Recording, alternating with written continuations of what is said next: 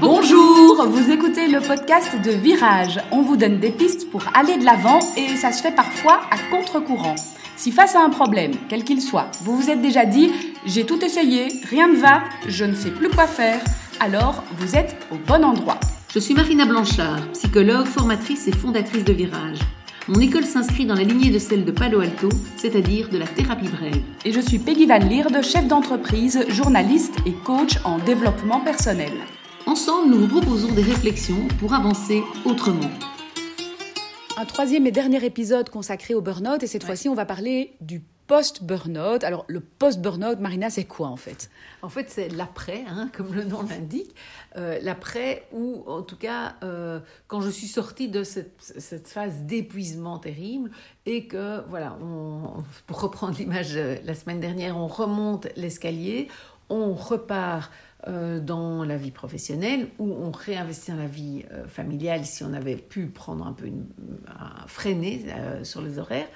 Et euh, ça peut se faire à travers le mi-temps euh, thérapeutique dont on a déjà parlé, ça peut se faire de manière différente, et ça c'est vraiment sur mesure, j'ai envie de dire, en fonction de, chacun. Mais euh, l'idée, ça va vraiment être de préparer. Donc c'est pour ça que j'avais déjà dit dans l'épisode concernant le burn-out que dès le début, nous, on va travailler avec les patients pour préparer ce retour ou pas de retour. Hein, parce qu'il y a évidemment un choix possible de revenir au boulot, de changer de boulot, euh, de changer dans le même genre, mais par exemple se dire je change de type d'entreprise, plutôt une plus petite entreprise, mais je reste dans l'informatique, ou bien même de se dire ben, je change complètement et euh, je pars vers une reconversion professionnelle. Donc il y a vraiment des choix à faire euh, à ce moment-là. Et c'est cette période-là qu'on appelle le post-burnout, c'est quand je me reconstruis avec mes nouveaux choix et euh, je tire les leçons quelque part du burnout. L'image qui me vient quand je t'entends parler, c'est euh, d'être face à sa garde-robe et de faire le, le, tri de ses vêtements et de se poser en fait les questions ben, à propos de chaque vêtement, qu'est-ce que je vais en faire? Alors il peut y avoir euh, un pull trop petit qu'on va décider de transmettre à sa fille, donc c'est le côté un peu je, je délègue mhm. quelque chose. On peut avoir une chemise sympa mais un peu vieillotte qu'on a envie de customiser, on va mettre des paillettes pour un peu euh, voilà, euh, embellir sa vie, rajouter un peu de, de plaisir là-dedans, ou on peut avoir éventuellement un autre vêtement qu'on va se dire ben voilà ça c'est indémodable je vais le garder mais je le plie pour l'instant je le laisse dans un tiroir j'en ai pas besoin. Et donc c'est l'idée de se dire ben voilà j'ai des ressources j'ai des atouts je suis pas obligée de tous les utiliser en même mm, temps. Mm, mm. Alors on peut avoir des vêtements aussi qu'on choisit de, donner, de, voilà, de se débarrasser. On peut avoir des vêtements inconfortables qu'on souhaite ne plus mettre, euh, changer ses talons aiguilles pour des bonnes baskets et, euh, être, bonne idée. voilà, être cool et repartir de façon un peu plus euh, sereine. C'est une, une, belle image pour dire que voilà, il y a une série de choix à faire et de réorganisation. En tout cas, l'idée n'est pas de reprendre la garde-robe telle qu'elle est et de continuer comme ça parce que sinon, bah, forcément, les mêmes causes produisant généralement les mêmes effets, euh, ben, on va se retrouver en burn-out euh, à nouveau quelques, temps plus tard.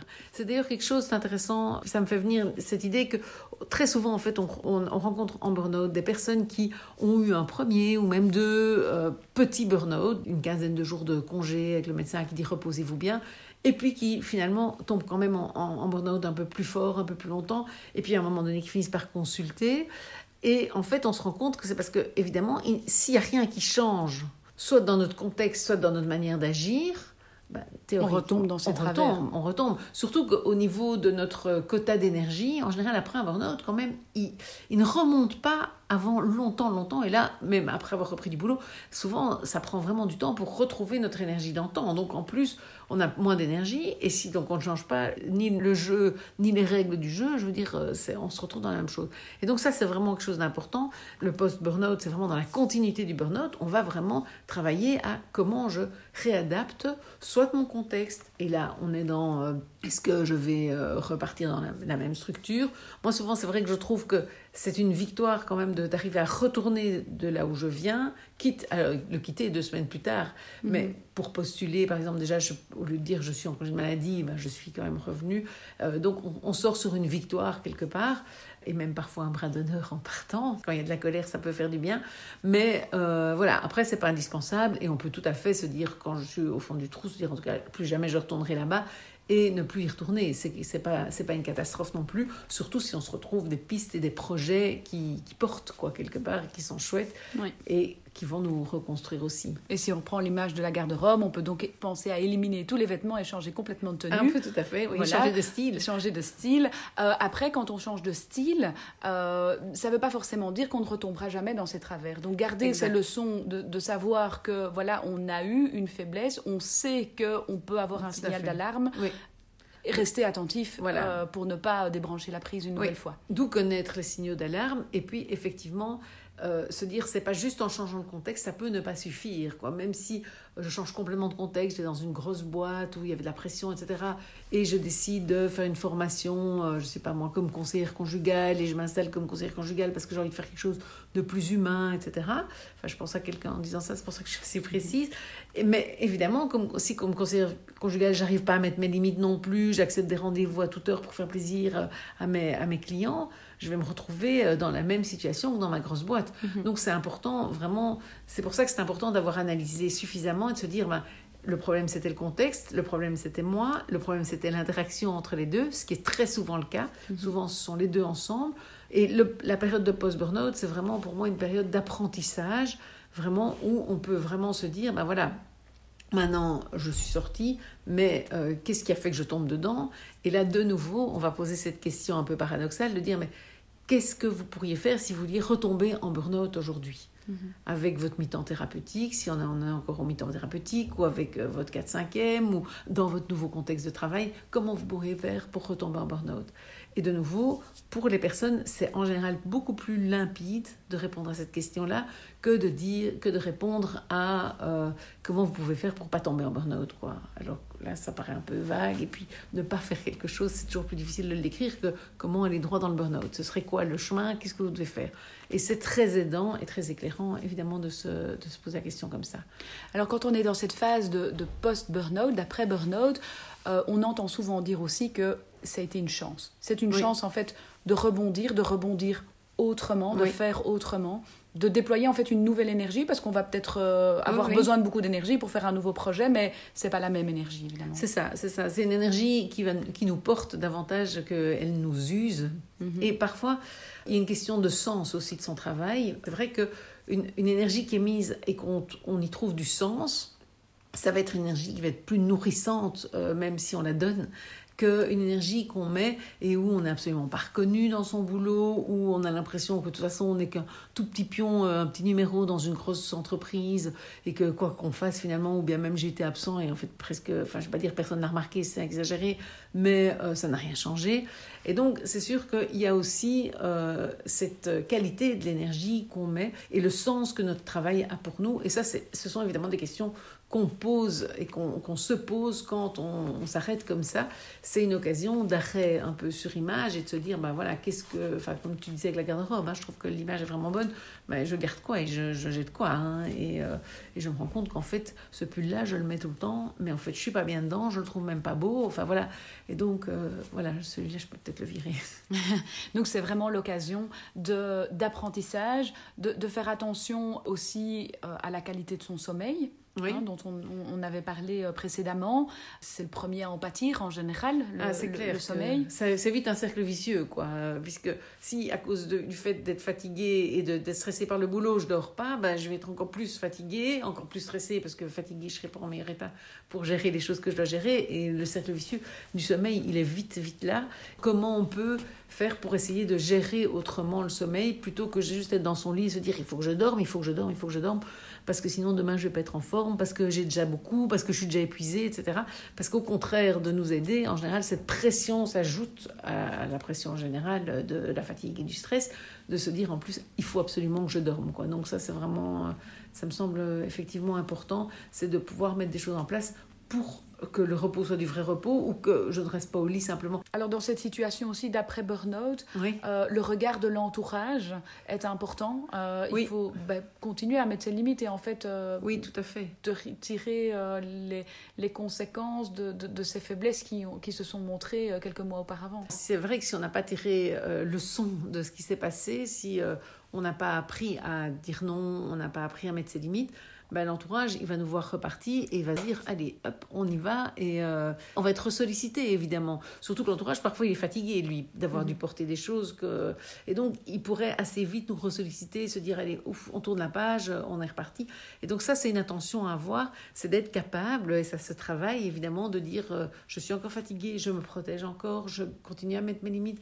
Et donc de, de c'est vraiment important en fait cette notion de progressivité si on veut solidifier, consolider en fait chaque marche quand on les remonte quelque part, c'est de pas aller trop vite à la marche suivante quoi. Et de, alors qu'on pourrait se sentir enthousiasmé, euh, je sais pas, on, a envie de suivre une formation parce qu'on se rend compte qu'on veut faire telle, euh, qu'on a envie de faire telle réorientation de carrière, et donc se réinscrire trop vite en formation et qu'on n'a pas encore l'énergie de la suivre et d'emmagasiner, je veux dire, les, les concepts, etc.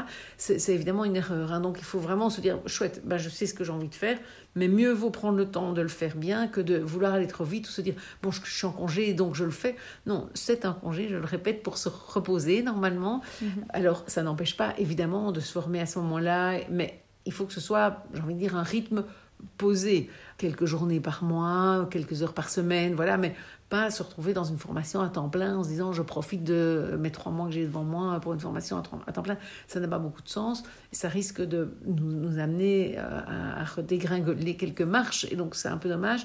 Et donc c'est important et c'est important effectivement donc de communiquer à l'entourage. J'en suis pas encore euh, au palier euh, du, dessus, au sommet. Hein, Je mm-hmm. suis encore et donc c'est progressif et c'est à tous les niveaux qu'il faut prendre le temps de cette progressivité. Quoi. Ça, je pense que c'est vraiment la leçon à, tirer, peut-être par rapport au post-burnout, je dirais, c'est tirer évidemment les apprentissages de euh, ce qui s'est passé et se poser la question comment je devrais faire pour y retomber. Voir évidemment si c'est un changement de contexte, c'est préparé déjà pendant le burn-out, mais voilà, un changement de contexte ou et, parce que ça peut être les deux, un changement de comportement et de positionnement de ma part. Et puis, effectivement, euh, pouvoir communiquer dessus en ne voulant pas aller trop vite et en ne laissant pas les autres nous tenter de nous emmener trop vite. L'entourage très bienveillant peut vouloir nous stimuler peut-être un peu trop ou dire allez c'est trop bien t'es sorti de ça viens on va fêter ça on va sortir enfin voilà et pouvoir euh, mettre ses limites c'est un bon exercice d'ailleurs hein, qui est hors contexte professionnel mais pour mettre ses limites aussi c'est euh, de dire bah, pour l'instant, je repense, mais voilà. Peut-être apprendre à remplir son agenda voilà. en tenant compte de soi aussi et en mettant des petites plages de temps pour soi ou temps de repos. Oui, exactement. Si on a besoin de remplir cet agenda, hein, parce que tout le monde n'a pas besoin de le remplir, mais si on a besoin de remplir cet agenda, en fait, vraiment le remplir, mais même physiquement. Le repos. Oui, tout à fait, avec, tout à fait. Euh, avec le repos. Mais ça, effectivement, c'est drôle, c'est une tâche que je donnais à une patiente récemment, c'est de noter ses siestes dans l'agenda pour être sûre de les faire, parce qu'elle, la sieste lui fait du bien, elle le sait mais très vite elle est zappée au profit d'autres personnes, au profit, voilà. Et donc c'est important, ce temps pour, pour soi peut être très important, effectivement, pour remonter les marches l'une après l'autre. Donc, que retenir aujourd'hui de cet épisode?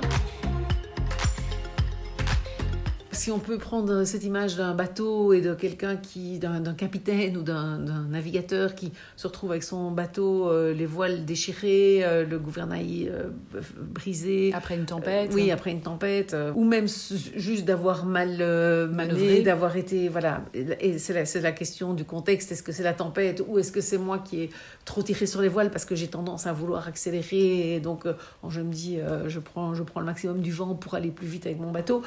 En tout cas, à ce moment-là, bah, le bateau doit s'arrêter, il faut le réparer, il faut prendre le temps de le réparer, et ça prend du temps de réparer un bateau. Ensuite, quand on reprend la mer, puisque le post-burnout, c'est cette reprise de la navigation de la mer, c'est se dire bah, comment est-ce que je vais peut-être gérer mes voiles différemment, comment est-ce que je vais entretenir peut-être mon bateau en le sortant de l'eau une fois de plus euh, pour l'hivernage, euh, alors que je le faisais tous les 10 ans, peut-être que tous les, tous les 5 ans, ce serait bien pour mhm. euh, lui remettre une protection, etc pour pouvoir justement euh, reprendre un bon vent et que être attentif au vent et choisir son cap aussi pour savoir où aller. Oui, exactement, et pas se laisser juste guider par le vent, mais pouvoir effectivement euh, aller où on souhaite aller. On vous laisse avec cette image. Voilà. et on vous dit à la semaine prochaine. Voilà, à la semaine prochaine.